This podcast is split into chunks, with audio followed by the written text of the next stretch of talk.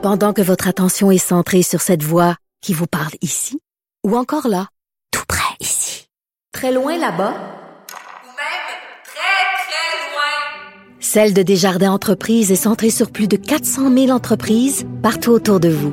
Depuis plus de 120 ans, nos équipes dédiées accompagnent les entrepreneurs d'ici à chaque étape pour qu'ils puissent rester centrés sur ce qui compte, la croissance de leur entreprise.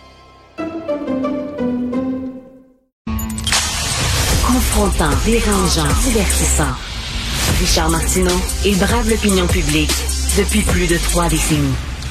Je vous lisais euh, tantôt les extraits de ce texte d'une philosophe française, Chantal Delsol, dans Le Figaro. Les grands mots ronflants sur la paix universelle n'ont jamais rien produit.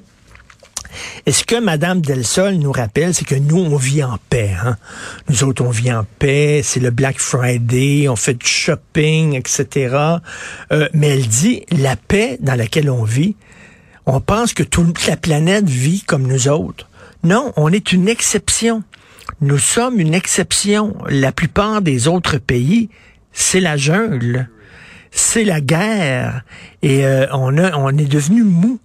On est devenu mou, on ne s'est pas armé, on n'a pas pensé la guerre, on n'a pas pensé au rapport de force en disant ben toute la planète est comme nous, ils veulent ils veulent une piscine euh, euh, hors terre, ils veulent euh, un petit terrain, ils veulent une belle maison, ils veulent un taux d'intérêt qui est bas, etc. Non. Euh, dans la plupart des plan les gens ont une vision un peu plus pessimiste de la vie. Ils se sont armés, puis ils disent, ben la guerre, ça fait partie de la vie. Et nous autres, on était finalement euh, trop confortables. Euh, on va en parler tantôt avec Christian Rioux, si on peut le rejoindre.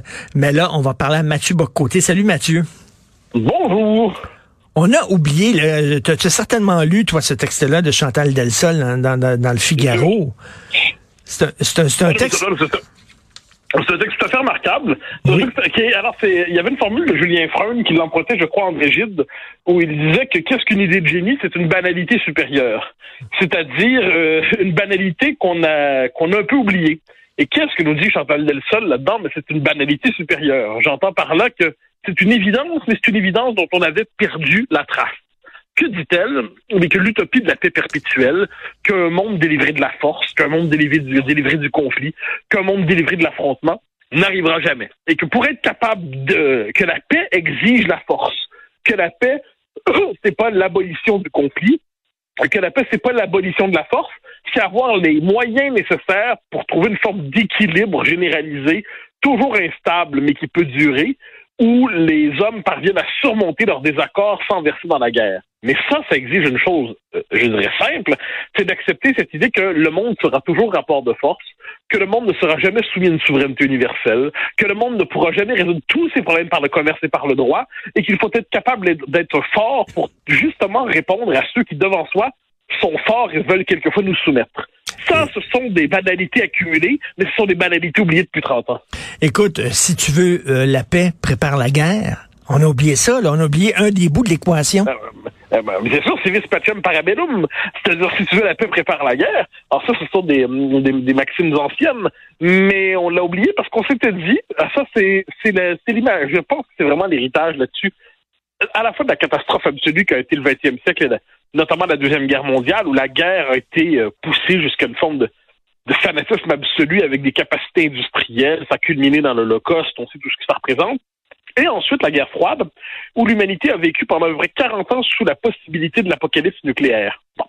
Alors là, on s'est dit, avec la fin de la, la guerre froide, ben, c'est terminé.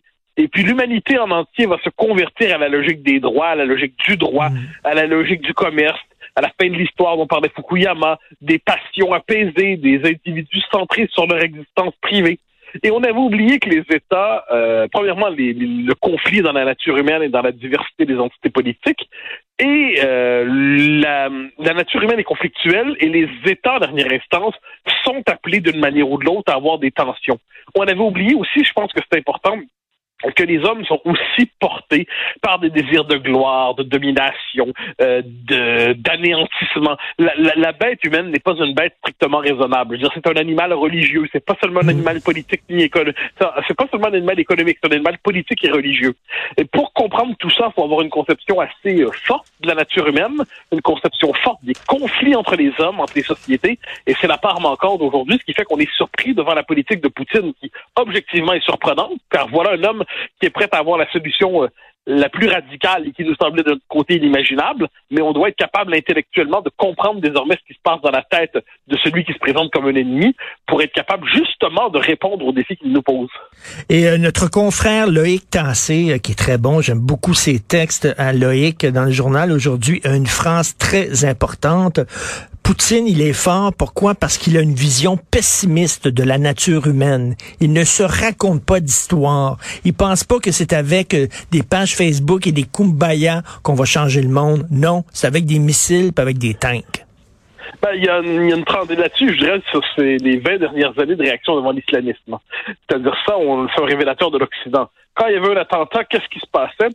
rien n'était plus urgent que d'allumer des bougies et puis d'acheter des peluches et puis de dire sur, sur, Facebook qu'on était triste. Je me souviens après l'attentat de, de, la, Bruxelles, il y avait eu là la, mode universelle, c'était de, de mettre des photos sur Facebook de Tintin qui pleure. Et j'avais fait un texte euh, sur le mode Tintin, j'avais pour Tintin cesse de pleurer. Et euh, c'était sur le mode, on se contentera pas de pleurer, il faut réagir. Et je me rappelle la réaction très vive hein, chez des gens de, notre commentariat local qui était euh, Ah ben vous nous empêcherez pas d'exprimer notre douleur, vous nous empêcherez pas d'exprimer notre tristesse. Moi, je me disais, personne ne vous empêche d'exprimer votre tristesse, mais devant celui qui est résolu à vous humilier, vous soumettre, vous tuer, vous, êtes, vous devez être capable mentalement de, de réagir autrement que dans la confession de la tristesse. Et là, ce qu'on voit avec euh, avec l'agression de, de, la, de la Russie, c'est que ça force l'Europe, et il faut dire que l'Europe réagit très vivement en ce moment, à se dire, bon, ben ok, comment on réagit par rapport à cela? Est-ce qu'on réagit en se contentant de, justement, de vous n'aurez pas ma haine, vous n'aurez pas ma haine? Non, là, la, possibilité du conflit est engagée. Et là, c'est pour ça, mais là, on a perdu à travers tout ça l'esprit d'équilibre. Donc, on est, on passe en l'espace de quelques, d'une semaine, de, euh, d'une forme de pacifisme intégral à une forme de bellicisme radical. Et là, moi, je pense que le véritable enjeu en ce moment, c'est se souvenir de la Première Guerre mondiale. Pourquoi la Première Guerre mondiale? Parce que par un système d'alliance, comme on dit, eh hmm. bien, euh, l'assassinat de Gavrilo Princip euh, par... Euh, non, excuse-moi, de, de l'assassinat de François Ferdinand par Gavrilo Princip euh, engendre en dernière instance l'embrasement de tout un continent. Bon, eh bien, je, imagine, imagine, là, il y a des livraisons d'armes qui sont planifiées pour l'Ukraine. Imagine, bon, il faut les livrer, ces armes-là. Imagine un convoi qui euh, amène des armes et qui est en Pologne. Et imagine que les Russes décident de bombarder euh, d'une manière ou de l'autre ou de, de, tirer sur ce convoi alors qu'il est à trois kilomètres encore dans les frontières polonaises hmm. et qui n'a pas encore euh, traversé l'Ukraine. Hmm. Ça, c'est une agression contre un pays de l'OTAN. Là, j'imagine que ben, une agression contre un pays de l'OTAN, c'est la clause 5, et là, ben, c'est l'embrasement général. Donc là, j'imagine que nos pays feraient des espèces de, de pirouettes mentales infinies pour dire oui, mais c'est pas exactement une agression parce qu'il nous a... Et là, jusqu'où on pousserait la relativisation. Mais si hmm. Poutine décide d'attaquer les pays baltes, si ça fonctionne pas comme il le souhaite en Ukraine, et que plutôt que de s'affaisser, il décide de, de stratégie de la radicalisation, puis il décide de s'en prendre un des trois pays baltes, euh, au nom des minorités russophones à protéger, euh, là, on réagit comment? Alors là, c'est au nom de la, la, possibilité de l'embrasement est là. Je trouve qu'il y a une légèreté en ce moment. Donc, on, est passé de deux côtés de, on va, on va, on va en finir avec la haine dans le monde par la calinothérapie à, euh, mm. il faut bombarder Moscou. Et là, j'ai l'impression que l'esprit d'équilibre, qui est le propre de la pensée véritablement diplomatique et politique, c'est la part manquante en ce moment. Et tu parlais de terrorisme islamiste. Euh, ça, ça a changé la donne parce que ça nous a, ça nous a ouvert les yeux sur une nouvelle réalité. Je m'explique. Euh, Mathieu, quand on se bat, euh, toi qui es un fan des films d'action des années 80 avec Chuck Norris, alors quand on se bat contre un ennemi, on se dit, ben l'ennemi est comme moi, il veut pas mourir, il tient la vie exactement comme moi, on partage les mêmes valeurs. Mais là, en face aux islamistes, on se battait contre des ennemis non seulement qui étaient prêts à mourir, mais qui voulaient mourir en martyr. Alors ça, ça change la donne en maudit parce que peut-être que Poutine, ça ne fait rien, lui, de d'embraser la planète entière, justement. Alors, alors c'est la question qu'on doit se poser. Qu'est-ce qu'il y a dans la tête de Vladimir Poutine? Je vais écrire là-dessus dans le journal demain. Euh, la question qu'on doit se poser, je pense, c'est sur quoi reposait la force du régime de Poutine? Sur quoi elle repose? Il a restauré l'ordre dans le pays, restauré une certaine stabilité économique. Donc, les, les, Russes, comme tout le monde, veulent manger, ne veulent pas avoir faim, veulent que, globalement, que leur, leur pays fonctionne. Puis aussi la question de la puissance, c'est-à-dire redonner la puissance à la Russie. La crise en ce moment qui, va, est provoquée par les sanctions occidentales, est-ce qu'elle va provoquer chez les Russes une telle insatisfaction que ça va fragiliser le régime de Poutine? Autrement dit, ça va faire en sorte que l'occidental en chaque Russe va se dire tout ça est inacceptable.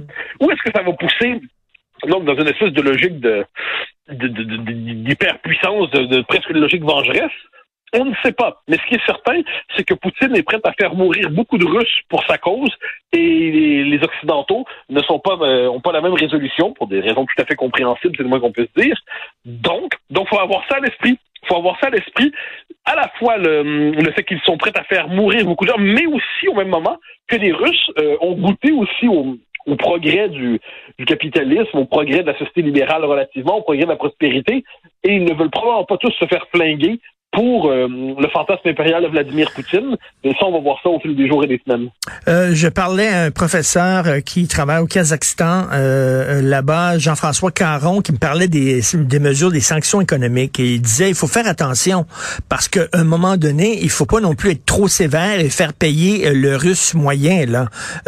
puis là, on faisait un parallèle, lui et moi, au lendemain de la Première Guerre mondiale. il y a eu des, des, des sanctions économiques très dur imposé à l'Allemagne et finalement ben ça ça finalement nourrit le ressentiment des Allemands envers l'Occident, la colère des Allemands envers l'Occident et ça a ouvert la porte à l'avènement euh, de Hitler. Donc il dit faut faire attention avec les sanctions aussi là. Ah ben j'en suis, suis absolument convaincu. En fait, c'est la, la, part manquante dans tout ça, c'est-à-dire est-ce qu'on se rend compte de l'effet de l'effet de ces sanctions. C'est-à-dire, est-ce que ça va solidifier le régime? Est-ce que ça va le fragiliser ou le solidifier? Euh, est-ce que ça donne aux Russes le droit, dans leur esprit, de contre-attaquer encore plus violemment?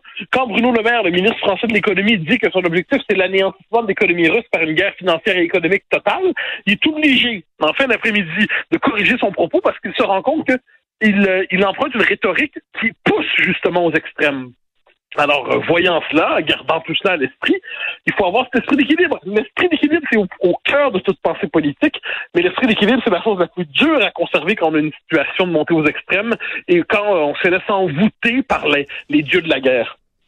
Euh, je lisais euh, un, livre de Stephen Lee euh, Mayers qui a couvert, qui a vécu 26 ans en Russie pour le New York Times. Il couvrait le front russe pour le New York Times et un gros, une grosse biographie de Poutine. Et ça se termine à la fin en disant lorsque les Russes voient que la, la, Russie elle est pointée du doigt par la communauté internationale, les Russes ont le réflexe de faire bloc autour de leur chef, même s'ils disent il, il, a tort, il a pas raison, il est dans le champ, ils vont faire bloc autour de leur chef pour protéger la Russie.